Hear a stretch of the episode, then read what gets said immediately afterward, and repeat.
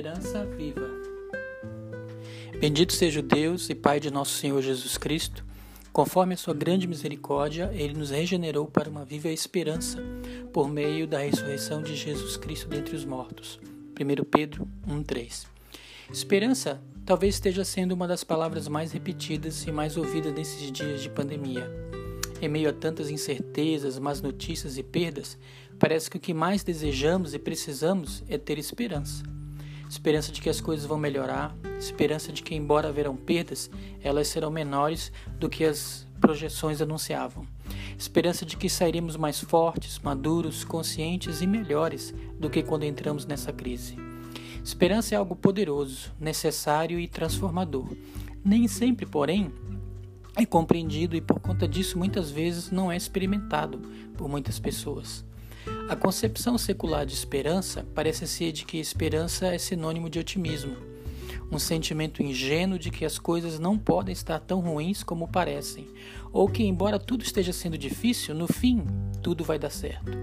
Infelizmente, as coisas de fato podem ser tão ou mais difíceis do que gostaríamos de acreditar e que uma saída ou solução não depende necessariamente dos meus pensamentos ou sentimentos.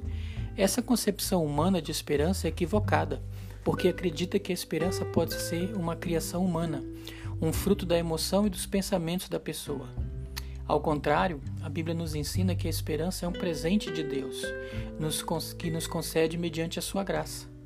A Bíblia nos mostra que o ser humano, separado de Deus e das suas promessas, é caracterizado, entre outras coisas, pela falta de esperança.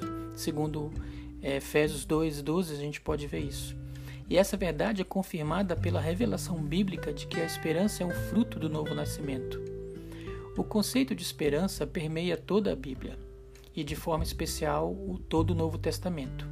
O conceito neotestamentário de esperança não se confunde a um desejo ilusório nem a disposição mental otimista, mas essencialmente esperança, segundo a Bíblia, é uma segurança completa, uma forte confiança de que Deus fará no, no futuro o bem e trará a vitória. A esperança bíblica não é vazia, nem circunstancial, e muito menos enganadora. Mas o apóstolo Pedro afirma que ela é viva e vivificadora. Qual é o fundamento dessa esperança viva, de acordo com o que Pedro nos ensina? O que é que pode apoiar a nossa esperança em, tempos de sofrimento, incertezas e perdas? Pedro responde afirmando que a ressurreição de Cristo é o fundamento essencial da esperança cristã. Podemos então pensar, mas o que é que a ressurreição de Cristo trouxe que a torna o grande fundamento da nossa esperança. Paulo nos esclarece que a ressurreição de Cristo trouxe a vitória sobre os nossos maiores inimigos, a saber, a morte e o pecado. Ele diz em 1 Coríntios 15, 17: E se Cristo não ressuscitou, é vã a vossa fé e ainda permaneceis nos vossos pecados. Na cruz, Jesus levou os nossos pecados, mas na ressurreição, ele venceu o pecado e a morte. Tanto Paulo como Pedro nos ensinam que a nossa esperança não se limita a essa vida e a essa realidade presente de sofrimento e prazeres temporários.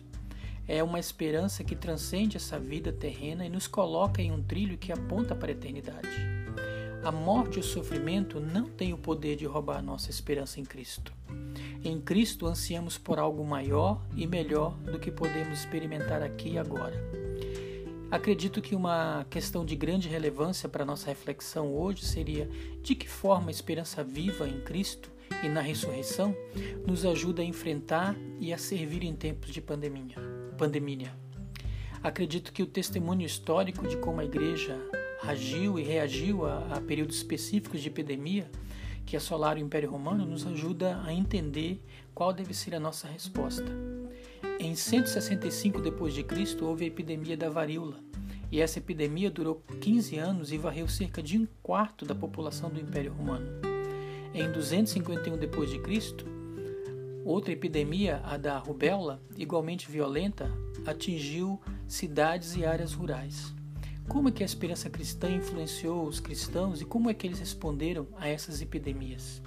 De duas formas: com esperança de um futuro melhor Porque enquanto o paganismo e as filosofias helênicas não viam sentido nos desastres naturais, nas doenças e epidemias, o cristianismo, por outro lado, acostumado ao sofrimento, nutriu uma visão esperançosa do futuro confiando em Deus. E, em segundo lugar, com amor e serviço cristão. Enquanto os pagãos fugiam e muitas vezes até abandonavam os seus, porque não conseguiam achar uma razão e nem aguentar o sofrimento por não ter esperança, os cristãos, por outro lado, ficaram e cuidaram não apenas dos seus, mas da população em geral.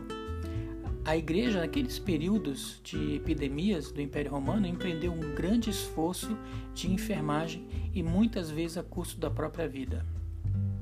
A esperança viva em Cristo não nos torna intocáveis ou sobrenaturalmente protegidos de todo mal e sofrimento.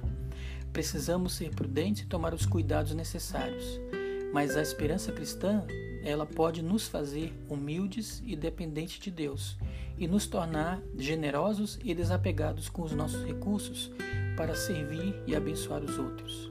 Em síntese, a esperança viva não torna, não transforma a situação ao nosso redor, mas certamente ela transforma o meu coração, o seu coração e faz com que nos tornemos agente de transformação, substituindo o egoísmo e a autopreservação pela compaixão e a solidariedade.